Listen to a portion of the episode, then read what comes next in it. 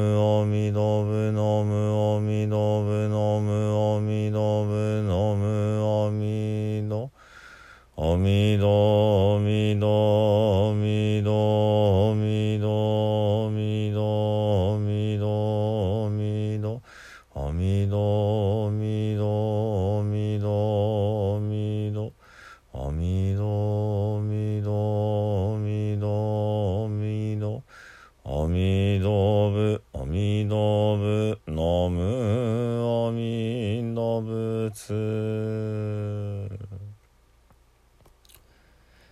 皆さんこんにちは。三田参道の増大臣です、えー、今ねこの越心法話では、えー、発音指導としてねあのー、まあ歌声よりは言葉の喋り方についてのねいろんなことをお伝えしようと思ってお話をしております。まあ、もちろんあの、えー、歌声でもあの普通の喋り方でも共通して、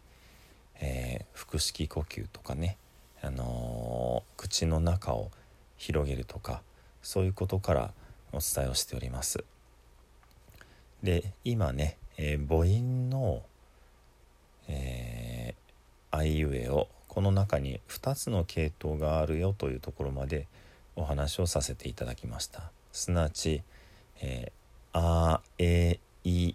という口の中がだんだん狭く横に広がっていくね。音と「あおう」口の中が、えー、深く縦にね広がっていく。そういう発音があると、えー、お伝えしました。でよくその言葉をはっきりね言いなさいみたいなあの言われ方がありますけどもその時に、えー、ついついねその口の前だけをはっきり動かしてそれをあの、まあ、はっきり聞こえるようにしようとね、えー、してしまうことがあるわけです。でもそうするとまあ口の前だけをはっきり動かすとこんな感じになるわけですね。口の前ねそうするとその一つ一つの音がバラバラにまず聞こえてしまうということがあります。で口の奥をしっかり広げて発音することで、えー、口の前その口の前でなくてね、まあ、口の奥って言った方がよかったかなあのー、えー一つ一つの音があの何、ー、て言うんでしょう一定の空間を響いてなってるわけですね。その口の奥が口の前がじゃなくてね口の奥が広がってるわけですね。で、えー、その喋り方にこの「あえい」の系統と「あおう」の系統もあるわけですつまり「あえい」このほっぺたの上にこう、えー、音が当たるというかねまあ平たく言うと明るい明るい声になります。あえいそのほっぺたの上に音を当て当てようとするとですから「えー、おう」も、えー、なるべくほっぺたに音が当たるようにおうおうあえいおうおはようございますこう明るい肯定的なうん親しみのある感じになるわけですね。えー、一つの方法として鼻の下に手をねあの横にしてこう添えるわけですね。でこの、えー、手の上つまり、えー、口の上半分の頭をなるべくこう響かせるようにして「あえいえああおうおあ」このほっぺたの上に音を響かせるようにして喋っていく「おはようございます」「ありがとうございます」こう明るい感じ。それともう一つが「あおう」深い感じでこれはどちらかというとその口の奥に音をこう響かせてくる「おはようございます」「ありがとうございます」こう落ち着いたまあ暗いというかあの深い音になってくるわけですね。まあ、例えばお経をお唱えする時にこの「あえい」の系統ではないわけですね。仏説マカハンニャハラではなくて仏説マカハンニャハラこんな風にその、えー、深くて落ち着くことでいい場面があるわけです。で明るくって軽やかなことでいい場面もあるわけです。でそれを口の前だけでね口の前だけで作ろうとするんじゃなくって口の奥をなるべくね広げてそこからの意識で「おはようございます」「おはようございます」こう、えー、明るく声を出したり落ち着いて声を出したりしていく。そんな風にしてねあのー、まあどちらが悪いではなくって、えー、2つの系統があって場面場面に応じてまあ使い分けをしていくといいのかな。ですからご自分がね普段どちらよりかってところで、えー、そもそもねあの普段の声のトーンとかその口の中の声の使い方っていうのもあの、まあ、意識されてなくってもまああえ寄りなのか青寄りなのかっていうのはあるかなと思います。まあ、またあのとてもこう親しみのある人の前では砕けた感じで、えー、そうではなくって社会的な場面では、えー、しっかり落ち着いてしゃべるってこともねあの皆さん誰でも使い分けてると思いますのでまあその無意識でなさっていることを、えー、意識して少しね訓練をするとより良くなるかなというそういうお話ですね。であのうまくしゃべれない人前で喋るのが苦手だって人もあの結構大勢いらっしゃるかなと思います。でまあ本当に私自身のまあ恥ずかしい話をするとえー、あの喫音ではないんですけども小学校の本当に低学年の頃に「えー、木」と「地」がうまく言えなかったまああと「り」もですね。で調べるとこれあの即音即音か高音という名前の、まあえー、発語の、まあ、発音の障害らしいんですけどもあの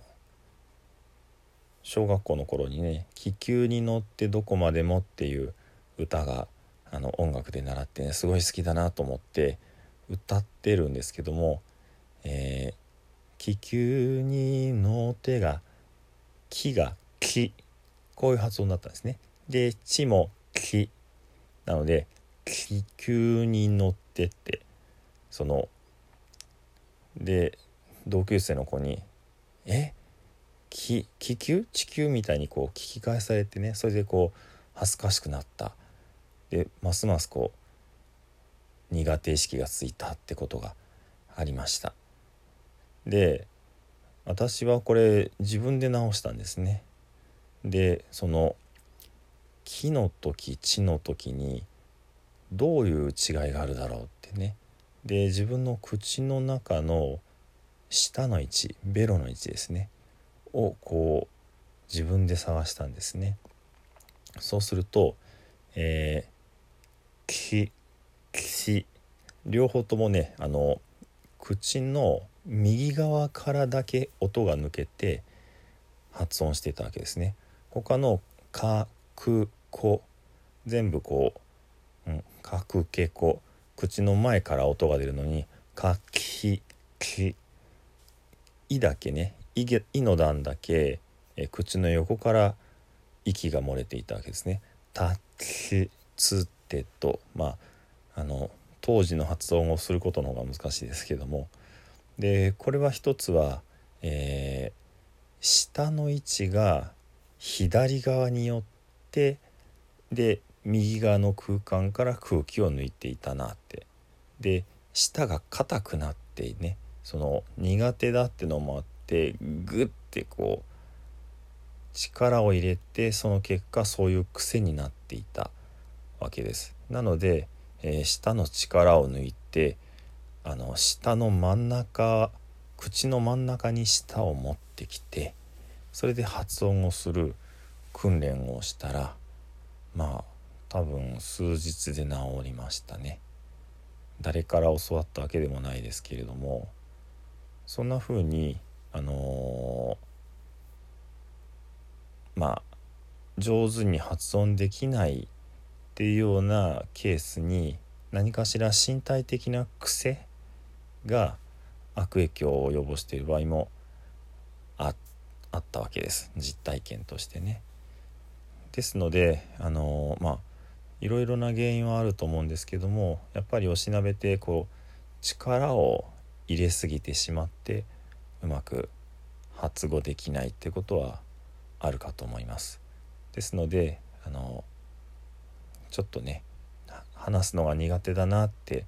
思って見える方がいらっしゃったらそのまずその苦手だなってところで肩に力が入ってないですかってところが